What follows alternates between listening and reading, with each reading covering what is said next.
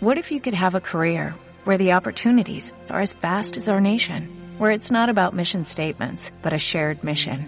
At U.S. Customs and Border Protection, we go beyond to protect more than borders, from ship to shore, air to ground, cities to local communities. CBP agents and officers are keeping people safe.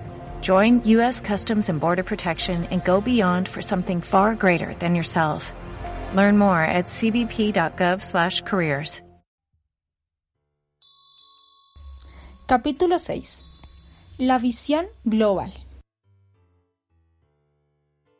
Intrigada por la evidente ayuda espiritual que comencé a recibir en cada aspecto de mi vida, me preguntaba en qué se diferenciaba el proceso de contratar los servicios del cielo de una plegaria.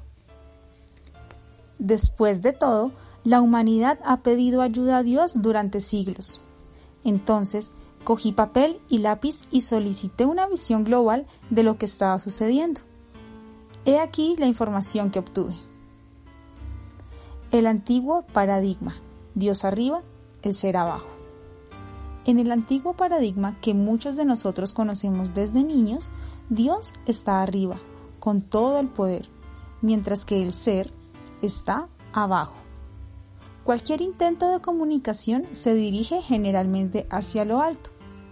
Cuando el ser solicita algo a Dios, por ejemplo, algunas oraciones típicas son, Dios, te ruego que cures a mi hijo, Dios, ayúdame con mis exámenes finales, o Dios, por favor, bendice a la tía Su. Sin embargo, este no era en absoluto el paradigma con el que yo trabajaba cuando contrataba mano de obra espiritual. En cuanto tomé conciencia de ello, intenté descubrir cuál era la dinámica de mi proceso para poder identificar un nuevo paradigma. ¿Cuál fue el resultado? El nuevo paradigma, primer intento. Decidí colocar a los ayudantes divinos, indicados como estrellas en el siguiente esquema, dentro de un círculo y en medio de Dios, en la parte superior, y el ser en la parte inferior, como un mando intermedio, por decirlo de alguna manera. En este momento, el ser trabaja a través de intermediarios espirituales para hablar con Dios, que aún tenía todo el poder. Pregunté a mi guía interior si era correcto y su respuesta fue, ni siquiera te has aproximado. El nuevo paradigma, segundo intento. Probé una vez más. En esta versión, Dios permanecía en lo alto mientras el ser se había desplazado hacia el interior del círculo de guías, ángeles y asistentes celestiales, los espíritus de la creación, para formar parte de los mandos intermedios. En este esquema, el ser comenzaba a tener el poder de tomar decisiones.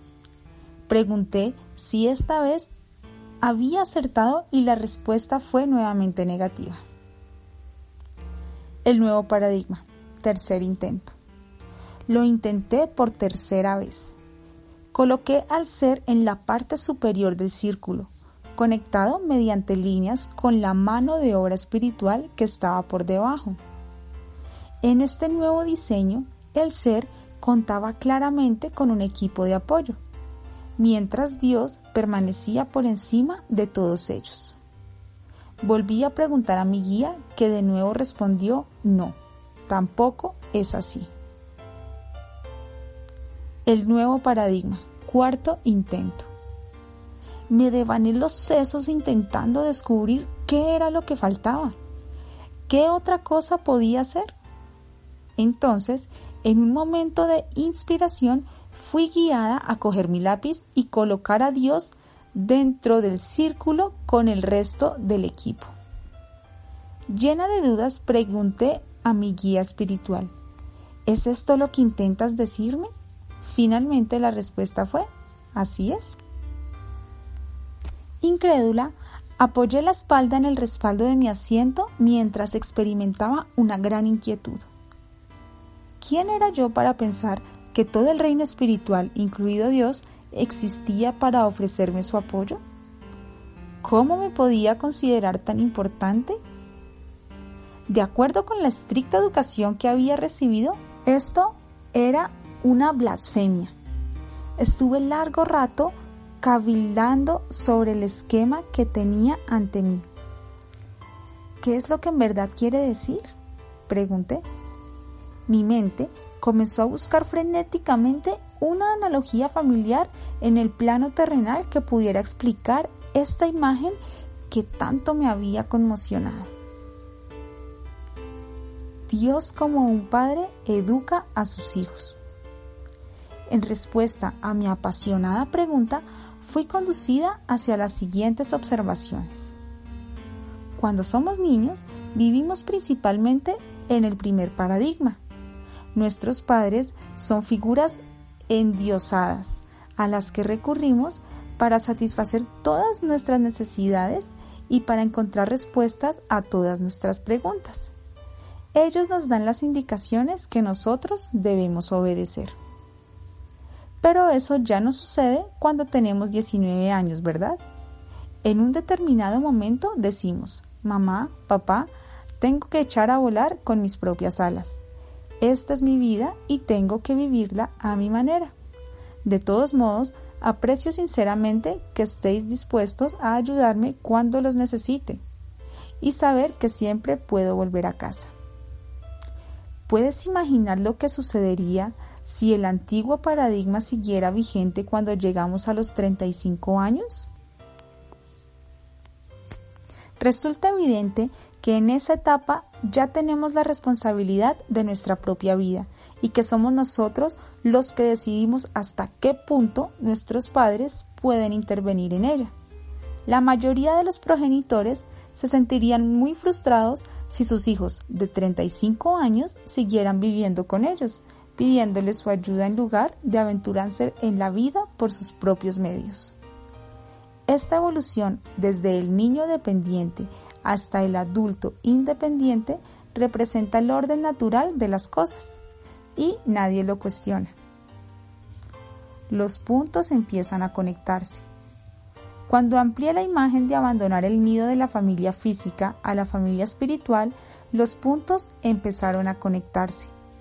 Esta analogía era el punto inicial a partir del cual llegué a comprender y a aceptar el mensaje del nuevo paradigma. Voy a compartir contigo una parte de mi proceso mental. Cuando era niña solían decirme que Dios tenía un plan para mí. Me enseñaron que dado que mi libre albedrío era imperfecto, debía dejar que Él señalara el curso de mi vida. Acepté esa visión del mundo basada en el antiguo paradigma, que considera a los seres humanos carentes de recursos y de discernimiento. Con el paso del tiempo, y muy especialmente durante el proceso de escribir este libro, comencé a ver las cosas de un modo diferente visualicé el nuevo paradigma eclipsando al antiguo y desde esta perspectiva más amplia es preciso que reestructuremos nuestra relación con Dios.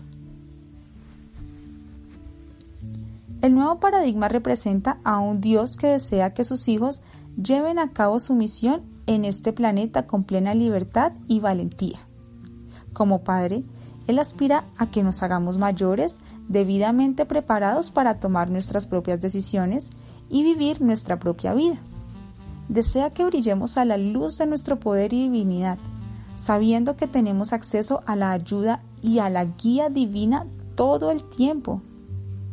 Lamentablemente, muchas personas esperan ser alcanzadas por un rayo para empezar a contemplar la posibilidad de llegar a ser uno con el Espíritu. Les parece una herejía el mero hecho de insinuar que poseen el poder creativo de Dios. Por otra parte, yo, como muchos otros, he llegado a creer que todos somos creaciones maravillosas y perfectas, inherentemente cualificadas para llevar las riendas de nuestra vida con la certeza absoluta de cuál es nuestra competencia. De hecho, he llegado a la conclusión de que la única blasfemia reside en rechazar este poder.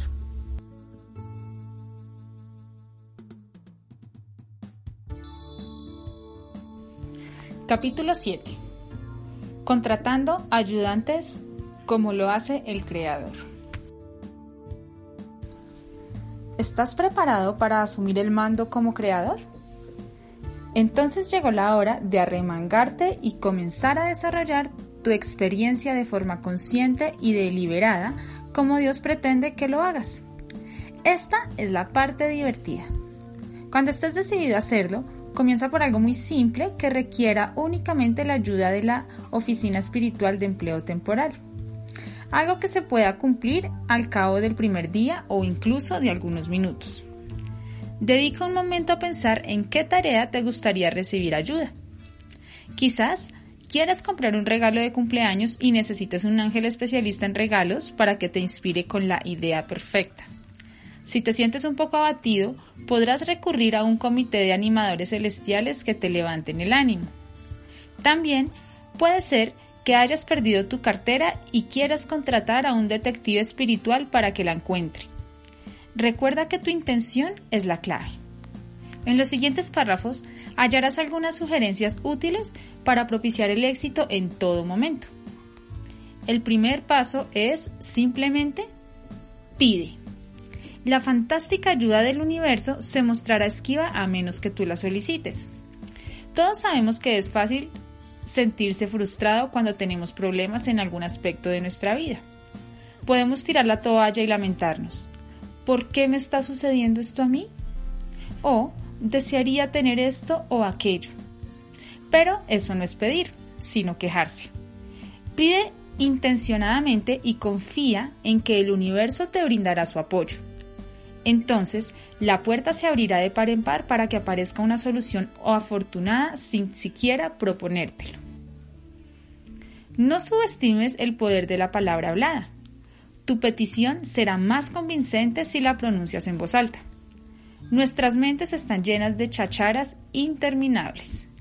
Cualquiera que la sintonizara se enfrentaría con muchas dificultades para reconocer cuándo realmente pretendemos decir algo y cuándo se trata solo de confusas divagaciones. Utilizar nuestra voz nos ayuda a concentrar nuestra atención en lo que realmente deseamos. He observado que cuando hablo en voz alta las frases que pronuncio son mucho más coherentes que cuando las pienso. Imagino una presencia, una energía inteligente que me escucha mientras describo lo que quiero. Yo no asocio esta energía con una persona y tampoco le doy un nombre personal. Aunque quizás tú desees hacerlo. Haz todo aquello que te resulte más efectivo. No malgastes ni un solo minuto sintiéndote avergonzado. El universo está encantado de que lo incluyas en todo lo que emprendes en tu vida y espera con entusiasmo oír tus ideas y pensamientos. Hay aún otra cosa que merece consideración. Al igual que yo, quizás hayas leído libros y asistido a seminarios que describen reglas definitivas sobre cómo organizar verbalmente las peticiones. Pero esas reglas no se aplican aquí. Cuando contratas los servicios celestiales, puedes relajarte Limítate a pedir. Independientemente de cómo lo hagas, jamás obtendrás algo que no corresponde. No existe ninguna prueba para descubrir quién puede ofrecer las palabras más precisas o imaginativas. Lo último que necesitas es que tu forma de expresarte te genere ansiedad. Por ejemplo, algunos terapeutas y conferencistas dedicados a la autoayuda nos advierten que debemos evitar decir cosas como estos chocolates están de muerte o vendería mi alma por una casa como esta, porque el universo podría interpretar literalmente nuestras palabras. Esto sugiere que el universo, con toda su sabiduría, es incapaz de descifrar el verdadero significado que se oculta tras nuestra forma de hablar. Si eso fuera verdad, estaríamos creando un desastre a cada paso. Mi consejo es que no te dejes confundir por este sistema de creencias y, por el contrario, imagines que las fuerzas cósmicas son amigos muy queridos con los que te resulta muy sencillo hablar, que saben exactamente cómo te sientes y comprenden lo que quieres decir, aunque te expreses con una jerga muy moderna. Y no te preocupes, porque ellos también entienden cualquier idioma. Durante años, la sabiduría popular nos ha indicado cuál es la forma perfecta de expresar afirmaciones. Los expertos nos advierten que no es aconsejable albergar deseos. Nos sugieren que no caigamos en el error de decir, quiero una casa en lo alto de una colina, porque, presumiblemente, el universo se hará eco de la vibración de nuestras palabras y nos dejará deseando eternamente, sin ofrecernos esa casa que ansiamos, porque no hemos pronunciado nuestro anhelo con una frase afirmativa en tiempo presente. De manera que he aprendido a decir, ahora disfruto de mi nueva y hermosa casa de la colina. Según me han asegurado, este es el mantra preferido para conquistar el éxito. He llegado a comprender que, lejos de ser un obstáculo, tener deseos es un elemento esencial en el proceso de materializar gozosamente nuestros sueños. Querer algo es la semilla del deseo, y sin deseo no puede haber cambio ni crecimiento ni creación. He tomado conciencia de que el universo celebra realmente todos los momentos en que somos capaces de reconocer algo que deseamos. El deseo es la chispa que enciende la fuerza de la creación.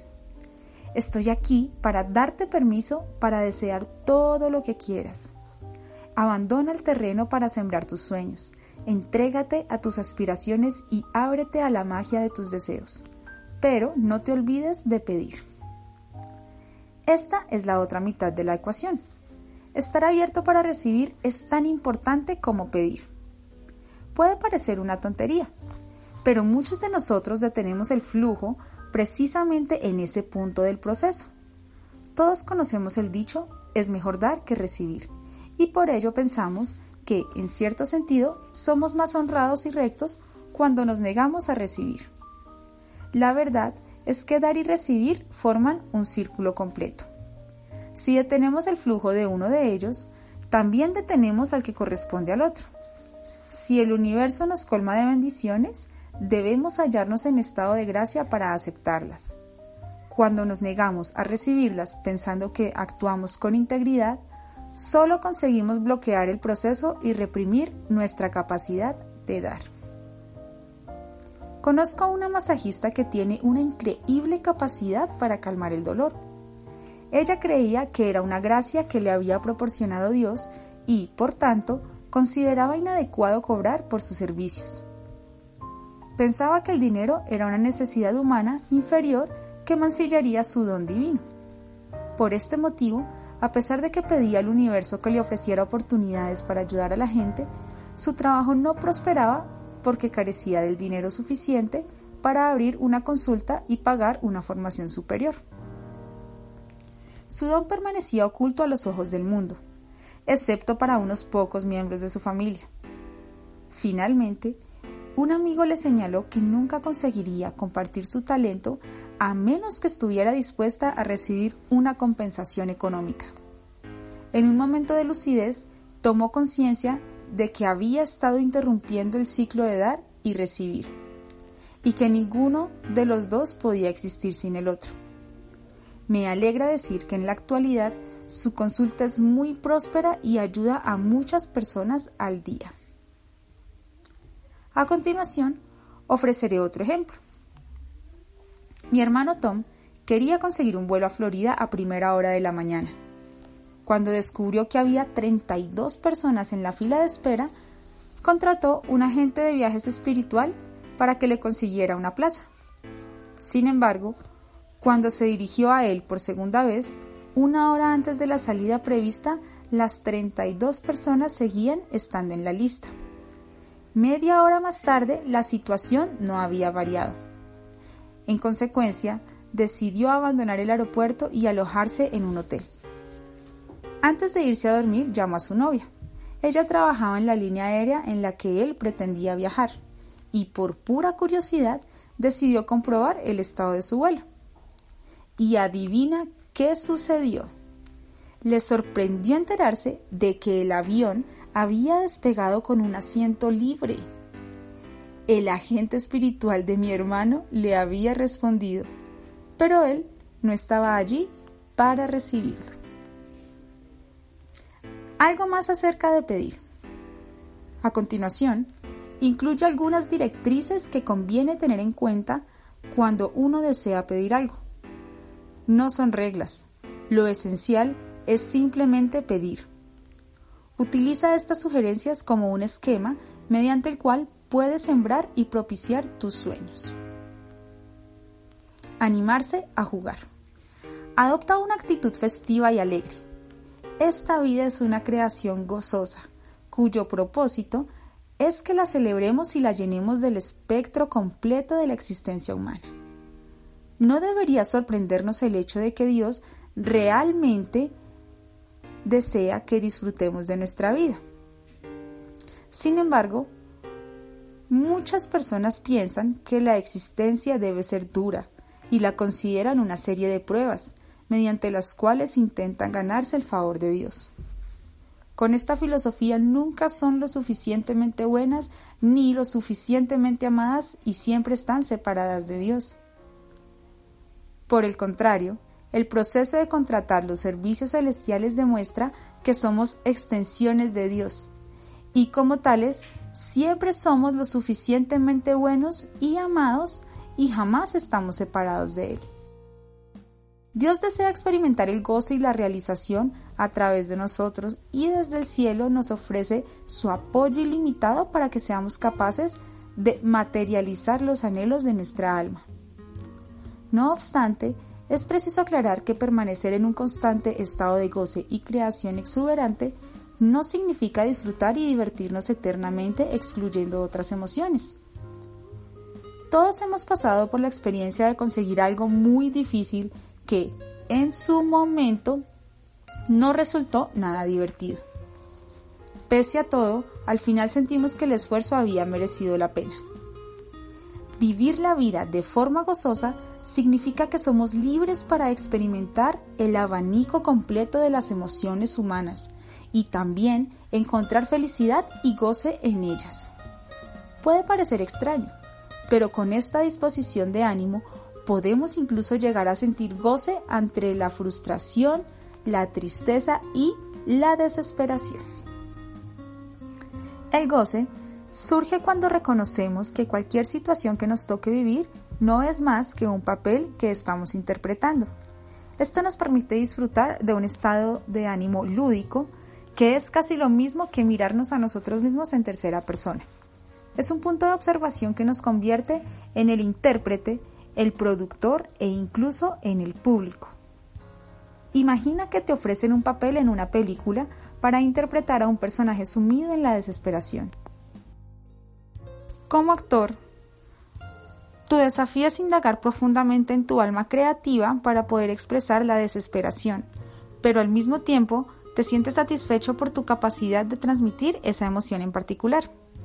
La vida es exactamente así, una obra de teatro en la que hemos elegido un papel.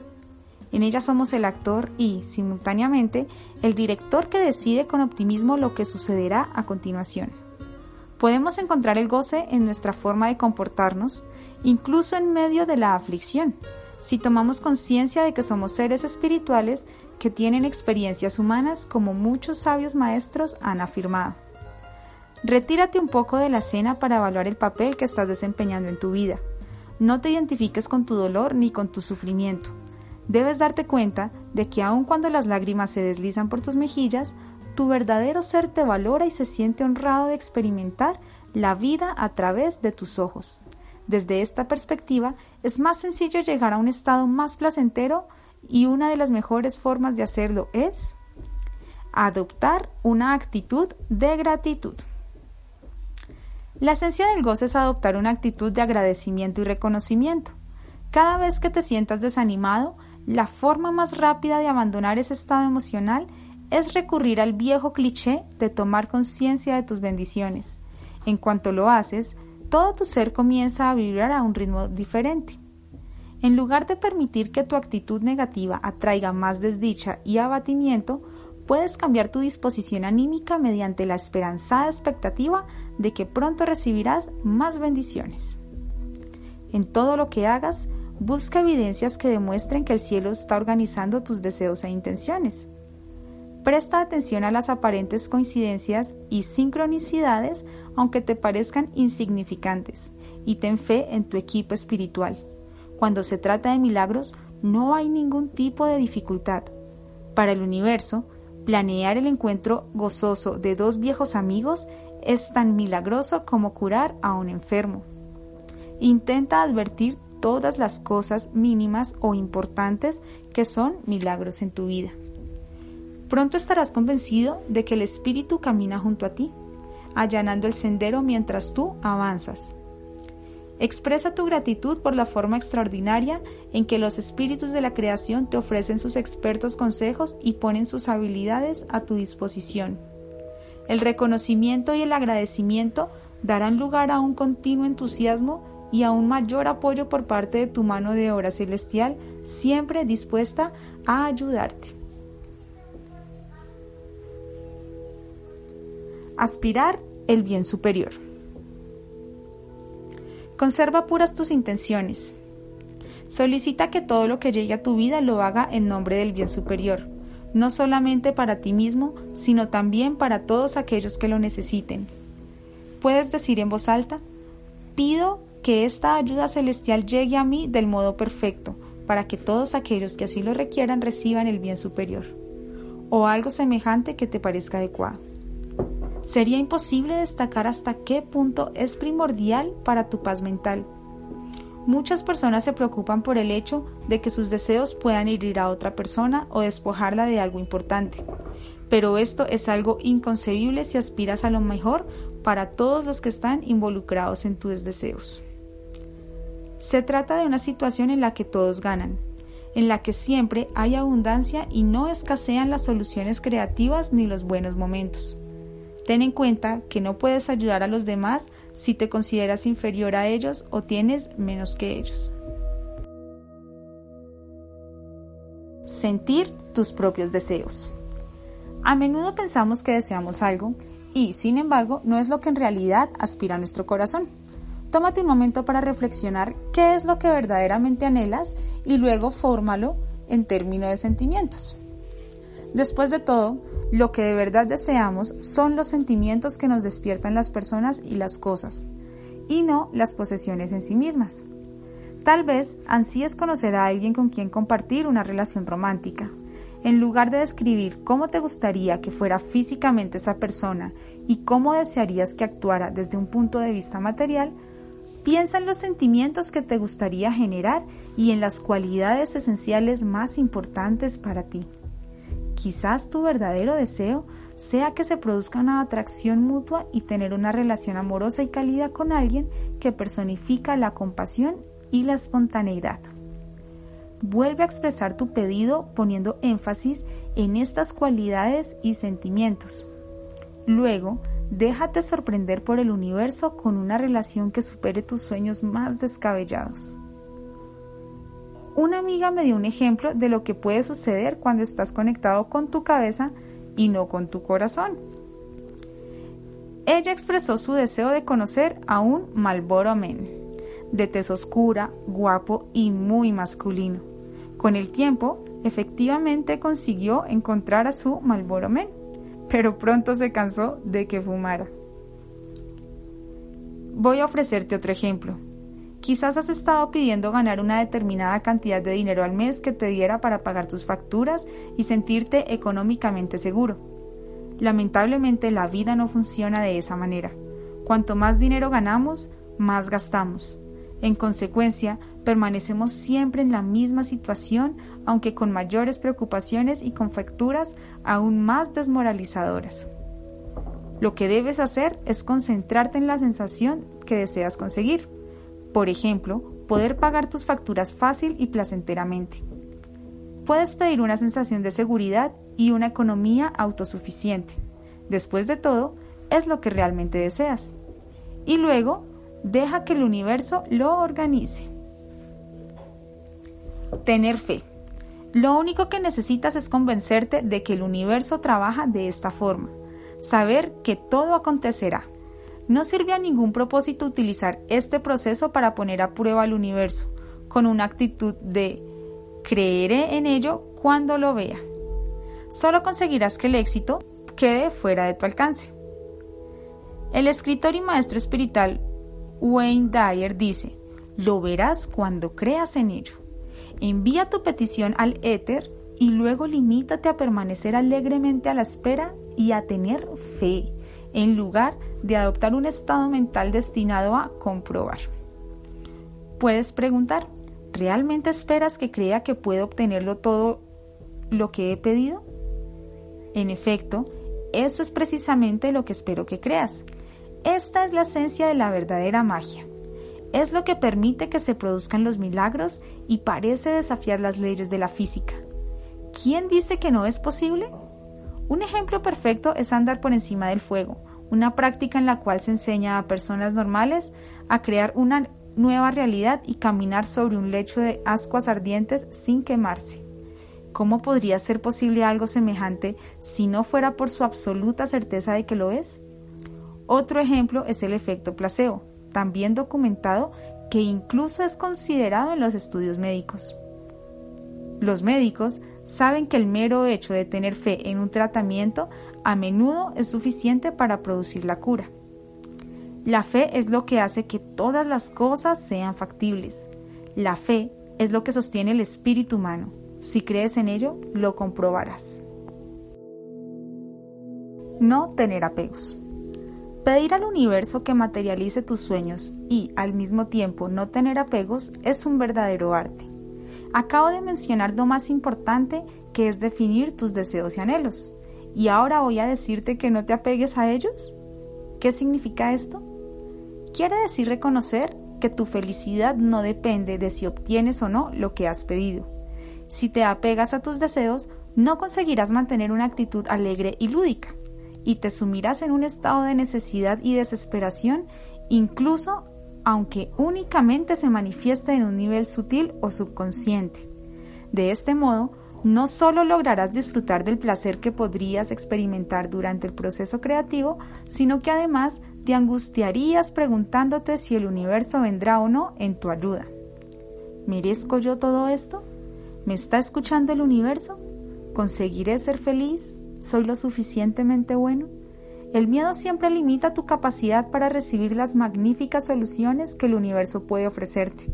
Cuanto más tiempo dediques al proceso de contratar los servicios celestiales, más capaz serás de sustituir la ansiedad o la inseguridad por la confianza en ti mismo y la certeza de que siempre conseguirás ser dichoso. Por otra parte, los apegos crean muchas expectativas. Mientras ponemos en movimiento nuestra imaginación y generamos entusiasmo en torno a lo que deseamos, naturalmente elegimos el resultado que nos parece más conveniente. El problema surge cuando nos empeñamos en un determinado resultado, profundizando cada vez más en los detalles hasta que ideamos algo a la medida de nuestras aspiraciones. Podemos pensar que el resultado que hemos imaginado es precisamente lo que deseamos. Pero nuestro equipo celestial tiene la ventaja de contar con una perspectiva superior.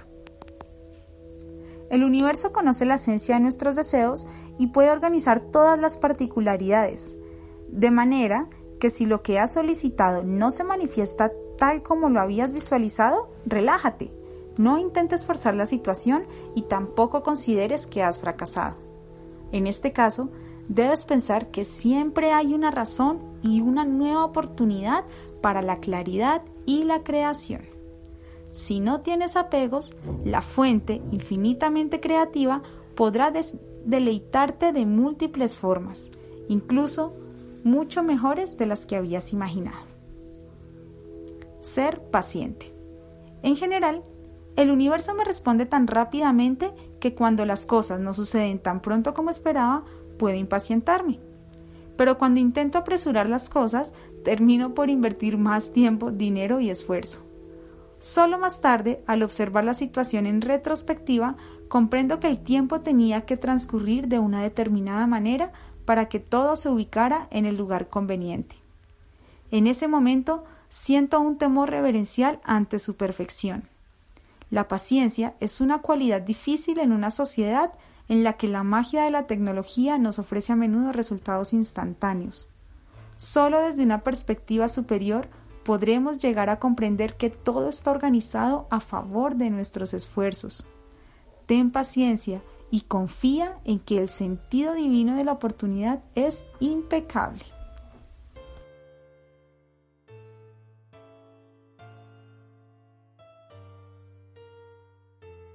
Capítulo 8. Diseñando tus grupos de trabajo. Muy bien, ya hemos profundizado en los temas asociados con desear, pedir y recibir. Y quizás ya hayas experimentado el proceso de hacer una contratación a través de la oficina espiritual de empleo temporal. Ha llegado el momento de analizar tus necesidades más complicadas y a largo plazo, aquellas que pueden beneficiarse de un grupo de colaboradores al completo. En este capítulo se explica paso a paso el proceso requerido para convocar a los miembros de dicho equipo y organizarlos. Como hemos visto en el capítulo 4, puede resultar muy efectivo trabajar con grupos de trabajo. Por ejemplo, si deseas mejorar tu salud, posiblemente decidas pedir ayuda a un equipo de médicos, nutricionistas, expertos en fitness y dietistas espirituales que trabajarán entre bambalinas para ayudarte a encontrar los mejores consejos y profesionales de la salud. ¿Acaso tu aspiración sea trabajar por cuenta propia e iniciar un negocio? En este caso, no cabe duda de que podrás beneficiarte de la colaboración de un administrador de proyectos espiritual para que organice reuniones casuales con un mentor, un abogado y un asesor empresarial. Y también de alguien que garantice que tienes todas las relaciones idóneas para iniciar tu proyecto. Incluso es posible que necesites la inspiración de una musa espiritual para que te ofrezca el nombre perfecto para tu empresa.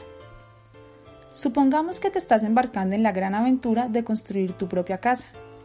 Necesitarás un arquitecto, un contratista, un electricista, un fontanero y un decorador de interiores. Todos ellos terrenales, por nombrar solo unos pocos. Quizás te sientas agobiado al advertir la cantidad de trabajadores y equipos de trabajo que necesitas en el plano físico. Si los contratas primero en un plano espiritual, pondrás en marcha la energía necesaria para sacar adelante tu proyecto.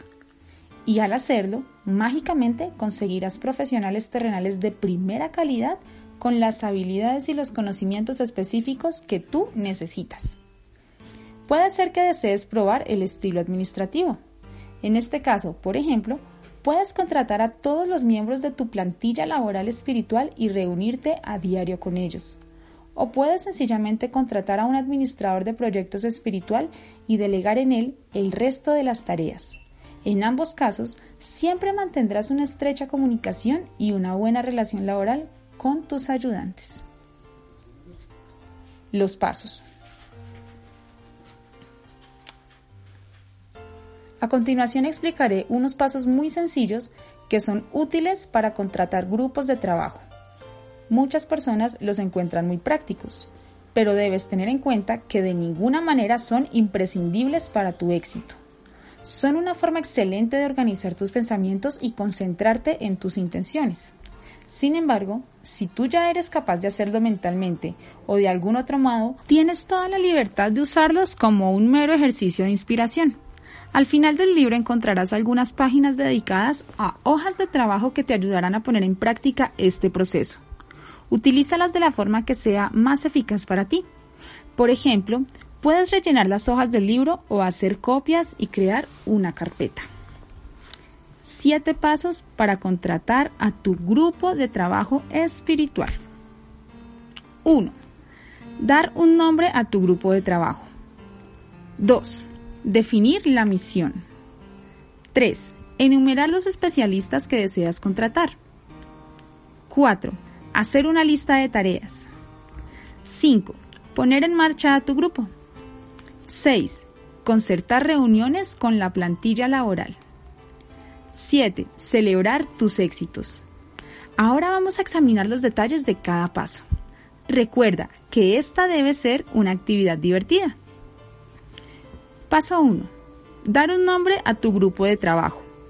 Escribe el nombre de tu grupo de trabajo espiritual en la parte superior de un folio. Por ejemplo, supongamos que estás organizando una cena para muchos comensales. Un nombre pegadizo para el grupo podría ser Grupo Sibarita Epicuero, Grupo para pasar la noche con los amigos o simplemente Grupo de cenas. Paso 2. Definir la misión. Debajo del nombre, define la misión describiendo el motivo por el cual has reunido a este grupo. Tómate algo de tiempo para aclarar lo que deseas conseguir. Haz una lista de objetivos, parámetros y requisitos e incluye tu presupuesto si fuera pertinente. Si logras que esta tarea sea entendida, estarás deseando ver los resultados. Retomando el ejemplo de la cena, podrías definir la misión con algo semejante a mi grupo de cena me ayudará a organizar una fabulosa cena para mis invitados y me garantizará que todos, incluido yo, disfrutemos de la reunión. Paso 3. Enumerar los especialistas que deseas contratar. Ahora debes decidir qué expertos y qué atributos en particular deseas incluir en tu grupo de trabajo. Haz una lista. Es el momento de sacar a relucir tu tarjeta Angel Express y pasártelo bien. Recuerda que tu ayuda celestial estará siempre encima de tus hombros, ofreciéndote inspiración y organizando mágicamente todas las situaciones. Puedes incluso contratar a un apuntador para que te ayude a pensar en todos los miembros que necesitas para este grupo de trabajo. La lista puede ser tan exhaustiva como desees, pues no exige ningún límite para los talentos que esperan tu petición. El grupo de cenas puede incluir los siguientes miembros. Un chef extraordinario que supervise el sabor y la presentación de todos los platos. Un supervisor de los tiempos de trabajo para que la comida llegue a la mesa caliente y perfectamente guisada un coordinador de grupos que controle que todos los empleados estén de buen ánimo y disfrutan de lo que hacen, con lo cual ansiarán repetir la experiencia. Un asesor de etiqueta que aconseje a los anfitriones para que luzcan elegantes y atractivos. Un decorador que añada un toque festivo de color y calidez a la casa. Una asistenta que limpie la casa en profundidad antes de la reunión un encargado de compras para los alimentos y las bebidas que ayude a preparar la lista de ingredientes y controle que las verduras y las frutas sean frescas. ¿Hemos olvidado algo? Vamos a contratar también a un administrador para todo tipo de cuestiones olvidadas, a fin de que se ocupe de los pequeños detalles que pueden pasar desapercibidos. Paso 4. Hacer una lista de tareas. A continuación, elabora una lista de tareas para que el equipo de trabajo que acabas de contratar pueda trabajar. Será una lista detallada que puedes rectificar en cualquier momento y marcar con una cruz los elementos que has incluido a medida que dispongas de ello.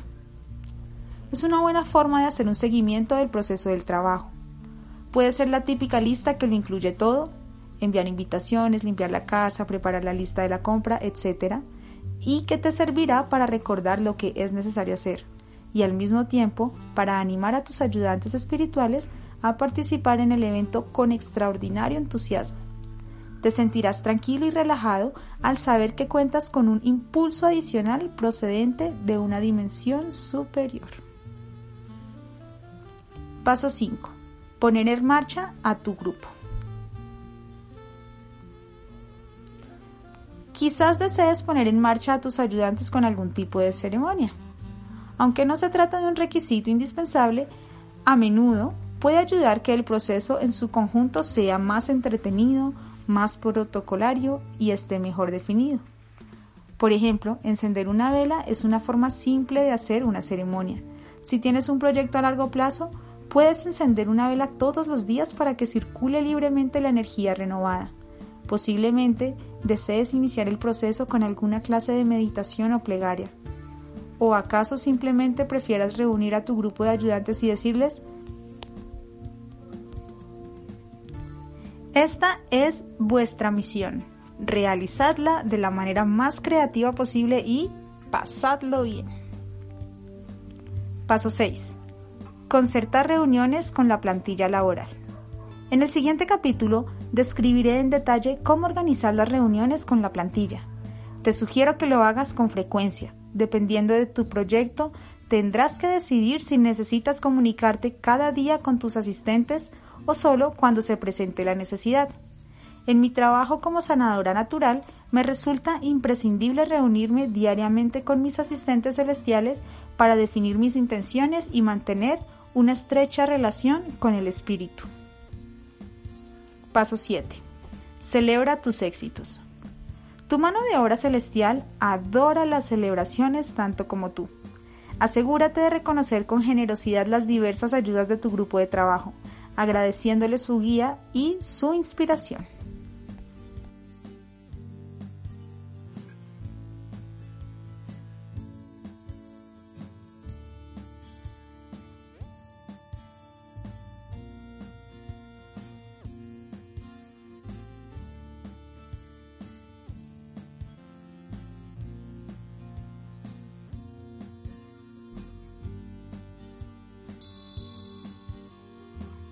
Capítulo 9. Conversando con espíritu. Ya has reunido a tu equipo de trabajo y preparado tu lista de tareas. Ahora, es importante que aprendas cómo debes hablar con la dimensión no física y que sepas reconocer cómo se dirigirán a ti los seres espirituales. ¿Cómo hablar con el espíritu?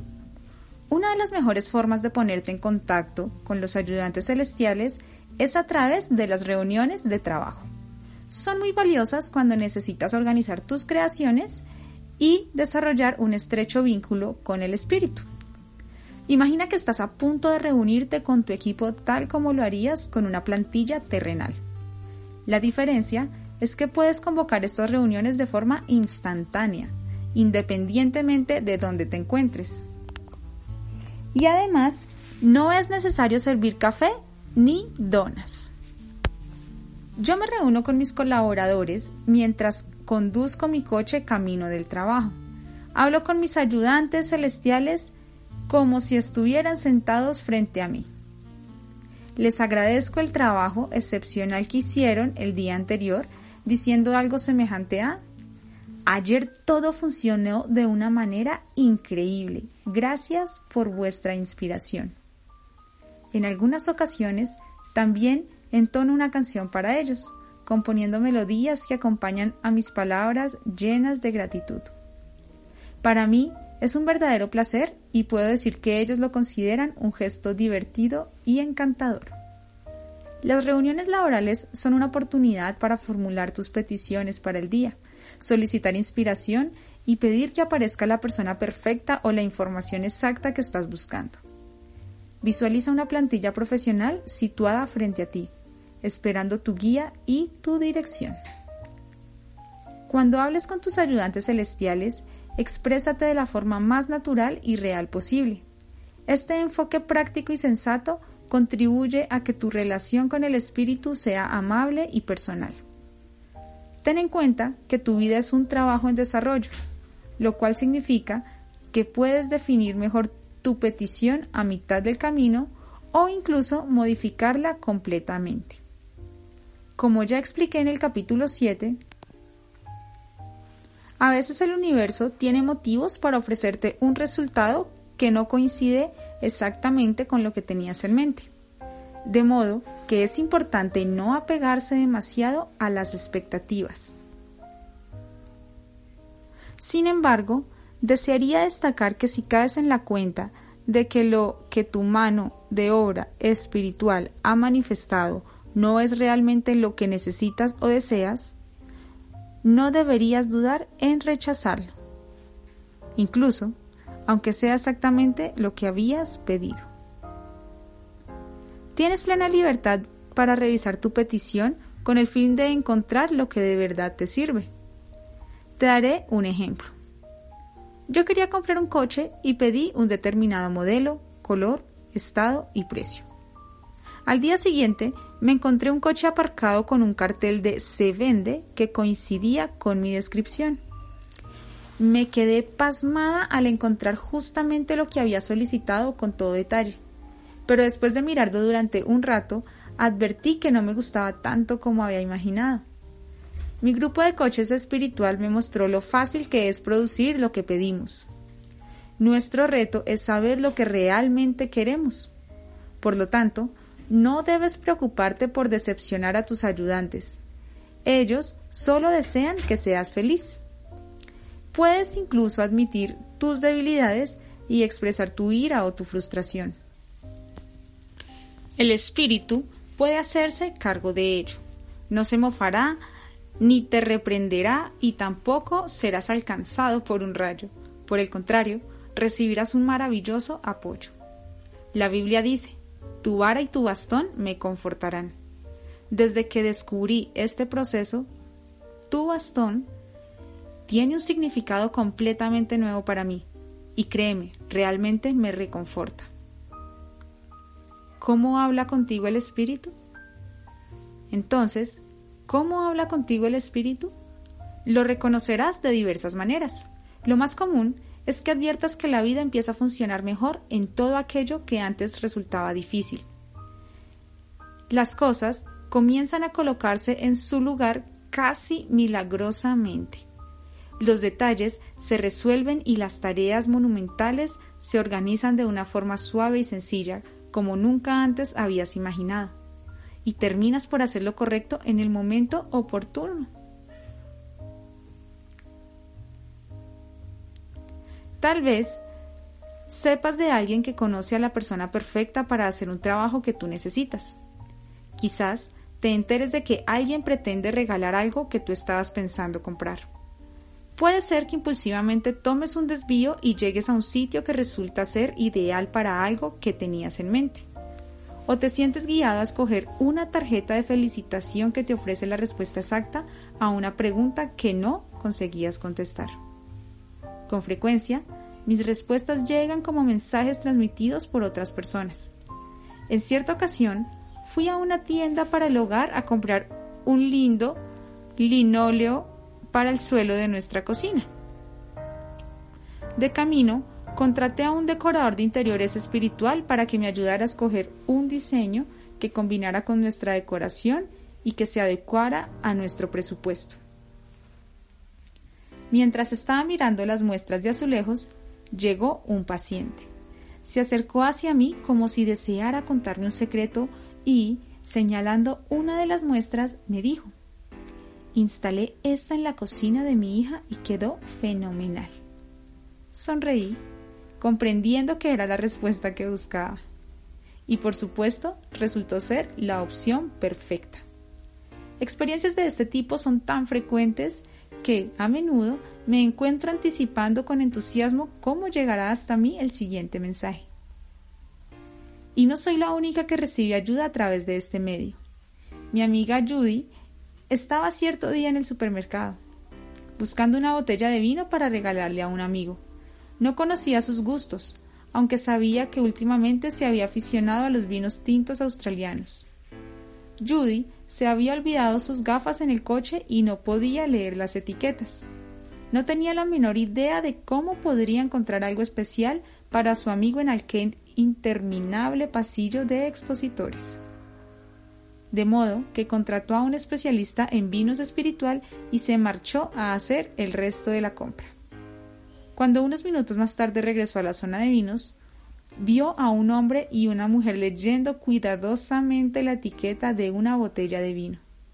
Les preguntó si podían sugerirle un vino de calidad y la mujer respondió Bueno, no sé mucho de vinos, pero mi hermana es bastante experta y dice que este Shiraz australiano es el mejor.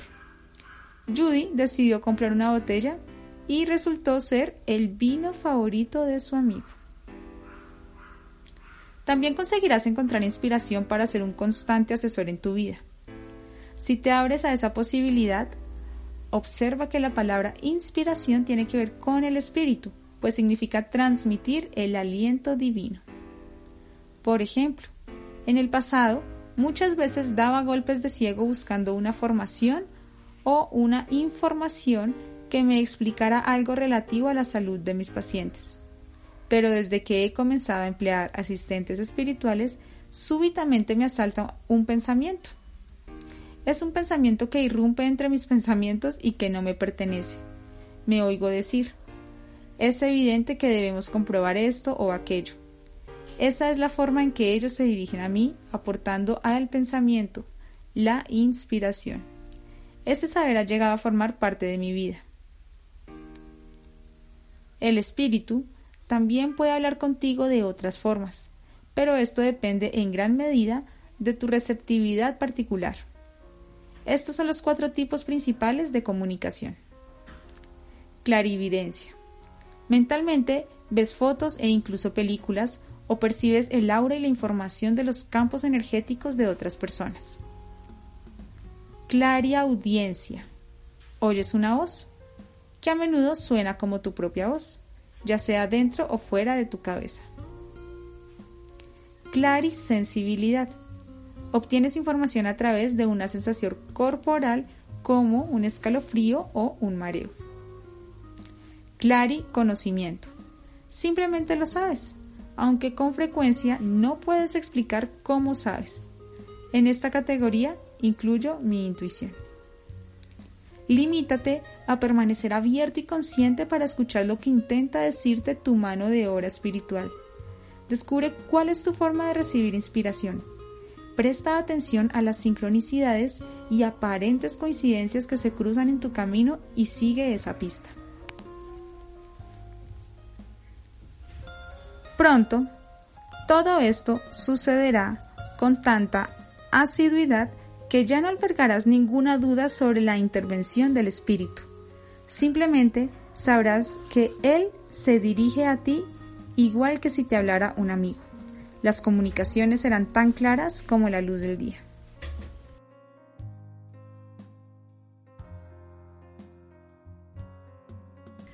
Capítulo 10. ¿Cómo funciona? Cuando doy conferencias sobre el tema de contratar los servicios celestiales, una de las preguntas más frecuentes que me hacen es, ¿pero cómo funciona? La idea de recurrir al espíritu, es decir, Solicitar que se presente a nuestro lado cada vez que lo invocamos parece pertenecer al reino de los fenómenos inexplicables. Sin embargo, lejos de ser un concepto misterioso e irreal, el proceso de pedir ayuda al cielo depende de principios tan antiguos como el cosmos. Obviamente, la interpretación literal es que existe una abundante cantidad de seres angélicos o de otros benevolentes seres espirituales dispuestos a ayudarnos. Pero ¿cómo funciona exactamente? vamos a considerar un par de posibilidades. El poder del pensamiento. Para todos aquellos que no están particularmente interesados en lo metafísico, podríamos decir que se trata de concentrar nuestros pensamientos y nuestras intenciones y utilizarlos de un modo que la mente subconsciente comprende a la perfección. Este mero hecho, el poder de la mente y de nuestras palabras, ha demostrado una y otra vez ser un método consistente y eficaz para crear manifestaciones físicas, estados emocionales y sincronicidades inexplicables. Nuestros pensamientos tienen más capacidad para afectar a nuestra realidad de lo que por lo general advertimos. Algunos afirmarían que toda creación procede del poder del pensamiento, del pensamiento de Dios. Me aventuraría a decir que la convicción de que el proceso va a funcionar es motivo suficiente para que se manifiesten sus glorias y gloriosas posibilidades. A lo largo de mi práctica, he sido testigo de este fenómeno en muchas ocasiones. El sistema de creencias de un paciente o de un terapeuta puede manifestar íntegramente los resultados deseados. En otras palabras, si deseamos convencidos de que funcionará y nos empeñamos en confirmarlo, nuestro mero intento será suficiente para producir los efectos deseados.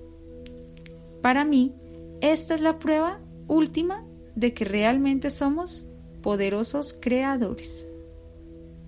La ley universal. A quienes estén más habituados a los temas metafísicos, les diré que cuando solicitamos la ayuda del universo, estamos invocando a la ley universal. Este fenómeno es la consecuencia natural de una ley que se aplica a todos nosotros y que va más allá de la voluntad de establecer objetivos, del pensamiento positivo o de las afirmaciones. La ley denominada ley de la atracción es un principio que afirma que la vibración creada por nuestros pensamientos y sentimientos envía una señal magnetizada al universo y éste nos devuelve su resonancia. Literalmente, el universo nos envía los objetos que nos interesan. Sin duda alguna, muchos de vosotros habréis leído libros, escuchado cintas o asistido a talleres que se ocupan de una u otra forma de la ley de la atracción.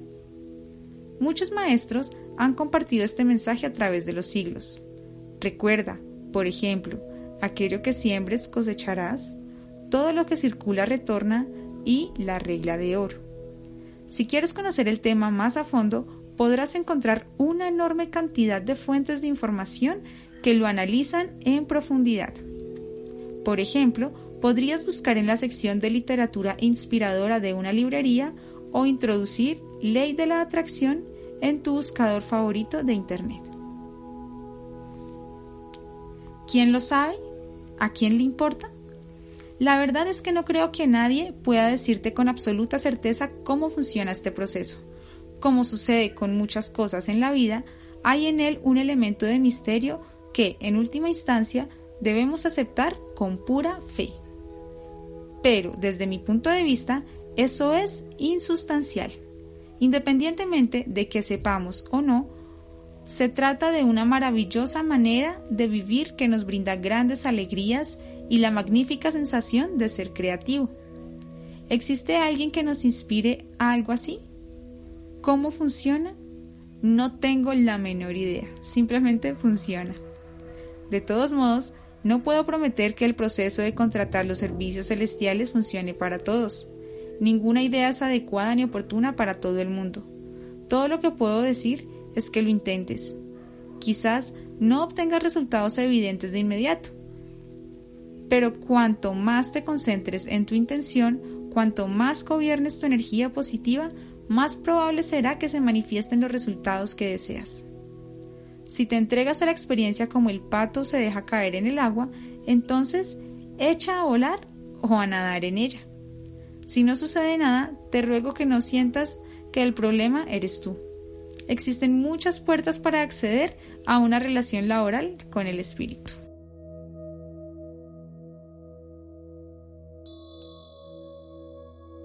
Capítulo 11. ¿Cuánto me costará? Como el término contratar implica algún tipo de pago, también recibo innumerables preguntas sobre el coste del proceso.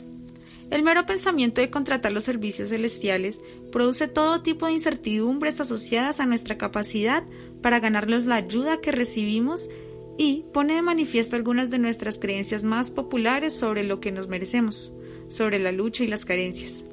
Estoy aquí para sanar tu mente. Te encantará saber de qué forma se paga el mundo espiritual. Vamos a estudiar cómo se produce el intercambio de energía en la dimensión no física. No tienes que ganártelo voy a darte una buena noticia. No tienes que ganarte la ayuda de tu plantilla celestial. No es necesario que inviertas parte de tu tiempo en un ambiente religioso ni en la devoción, la plegaria o la meditación.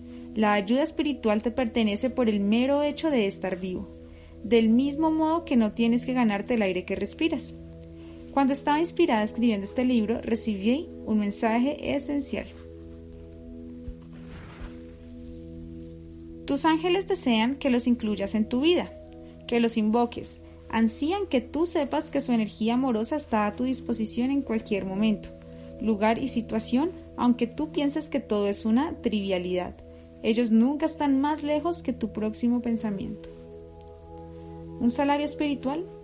Quizás te preguntes, cuando contrato esta energía, ¿qué es lo que estoy dando a cambio? Lo maravilloso de este proceso es que el pago se realiza con la única forma de divisa que conoce el mundo espiritual, el amor y la alegría. El intercambio energético en el éter es una cuestión vibratoria. Y no hay mayor nivel de vibración que la que producen el amor y la alegría. Esta es otra de las situaciones en las que todos ganan. Cuanto más amor y alegría experimentes, más tendrás para dar a los demás y cuanto más amor y alegría experimenten ellos, más tendrán para ofrecer. Y así sucesivamente. Pero aún hay más. Así como debes hacer algo para generar el flujo físico de dinero, también debes hacer algo para generar la divisa espiritual del amor y la alegría. Y eso es efectuar el pago a través de la presencia. Tienes que despertar y experimentar la vida con una presencia más profunda que nunca. Hacerlo requiere modificar tu percepción para que tu conciencia se expanda y asuma la responsabilidad de quién realmente eres.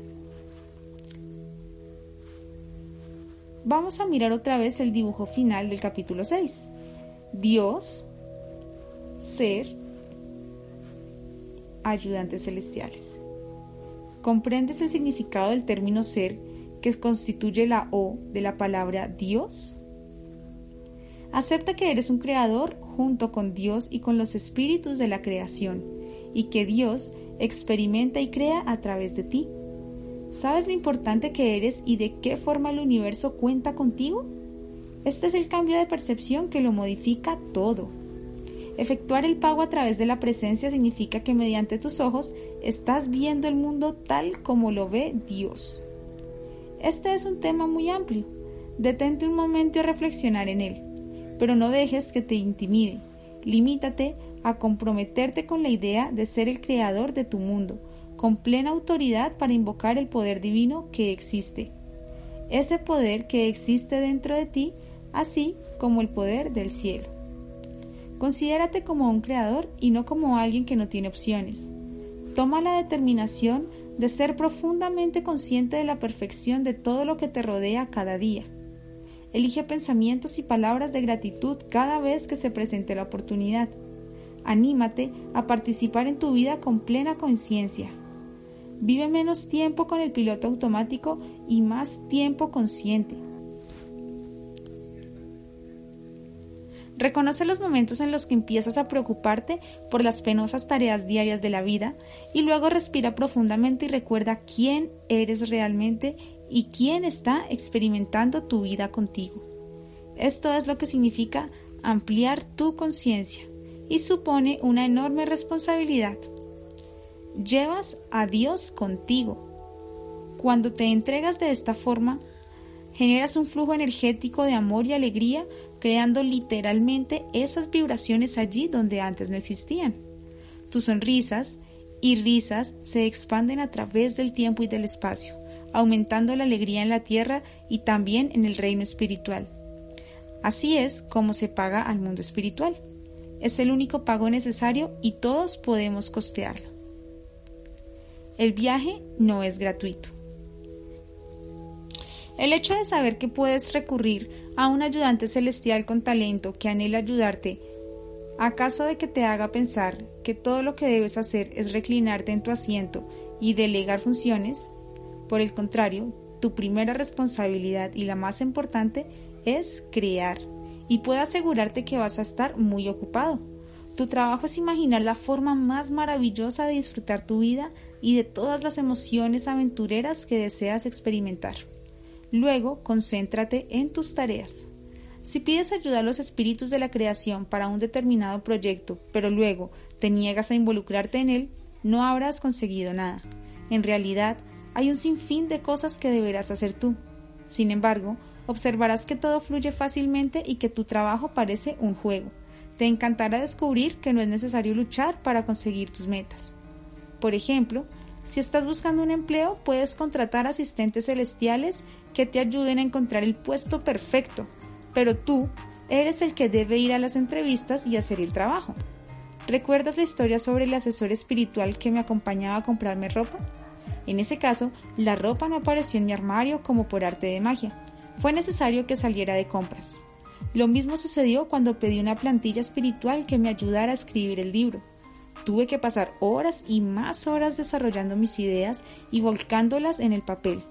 ¿Qué habría sucedido si me hubiera negado a coger un bolígrafo?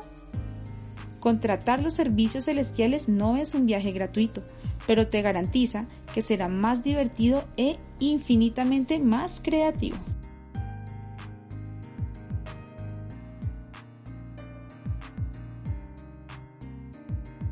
Capítulo 12. Tu propia realización. Mi esperanza y mi intención es que este libro te brinde una nueva perspectiva de tu naturaleza divina y una nueva conciencia de la estimulante relación personal que tienes con el espíritu. Abre las páginas amarillas universales y comienza de nuevo a crear tu mundo con renovado entusiasmo. Vuelve a descubrir tus sueños olvidados y escribe un guion emocionante para tu vida. Al cabo de poco tiempo, te sorprenderás al comprobar con qué facilidad se manifiestan tus deseos y tus anhelos. El alegre don de descubrir cosas sin proponértelo será una compañía constante. En cuanto te permitas que el universo se ocupe de la realización de tus sueños. Solicita asistencia para todo lo que emprendas, sabiendo que darás una gran alegría a tus ayudantes divinos, de la misma forma que ellos te alegrarán a ti. Permanece en una actitud receptiva para poder experimentar completamente las fantásticas soluciones que ellos llevan hasta tu puerta. Tómate tiempo para cultivar una relación estrecha con tus compañeros celestiales, visitándolos con frecuencia. Habla con ellos del mismo modo como si fueran amigos de la tierra. Todos los empleados necesitan que los reconozcan, que los elogien por sus esfuerzos productivos y lo mismo sucede con tus ayudantes celestiales. Elógialos, agradeceles y también dales infinitas gracias por su maravilloso trabajo. Demuéstrales cuánto aprecias su amorosa presencia en tu vida. Pide el bien superior para todo lo que tenga que ver con tus intereses, dejando que tus asistentes celestiales se ocupen de los detalles.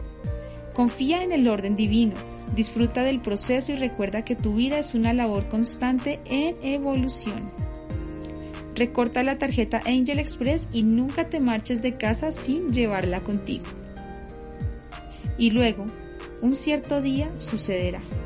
Un día como cualquier otro. Te levantarás por la mañana, conducirás el coche o te sentarás a cenar y, de repente, te sentirás invadido por una increíble sensación de alegría y respeto reverencial que te emocionará hasta las lágrimas. Y entonces lo comprenderás. Durante al menos un instante reconocerás en tu corazón el ser divino, el Dios y el Creador que eres tú. Y te sentirás muy honrado de formar parte de eso que llamamos vida. Por último, experimentarás la innegable conexión con el Espíritu y aceptarás el don que te ha sido dado y el don que tú eres.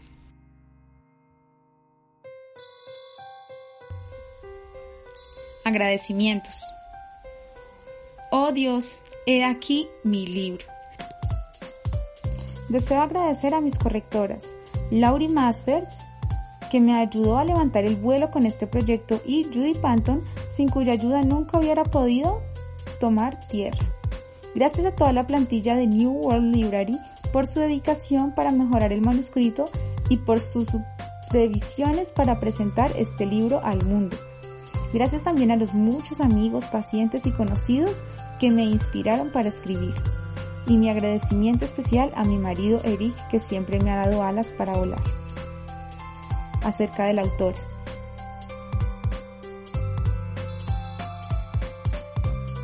Joan Slater es una terapeuta naturista e intuitiva, titulada en nutrición, fitoterapia y natuterapia.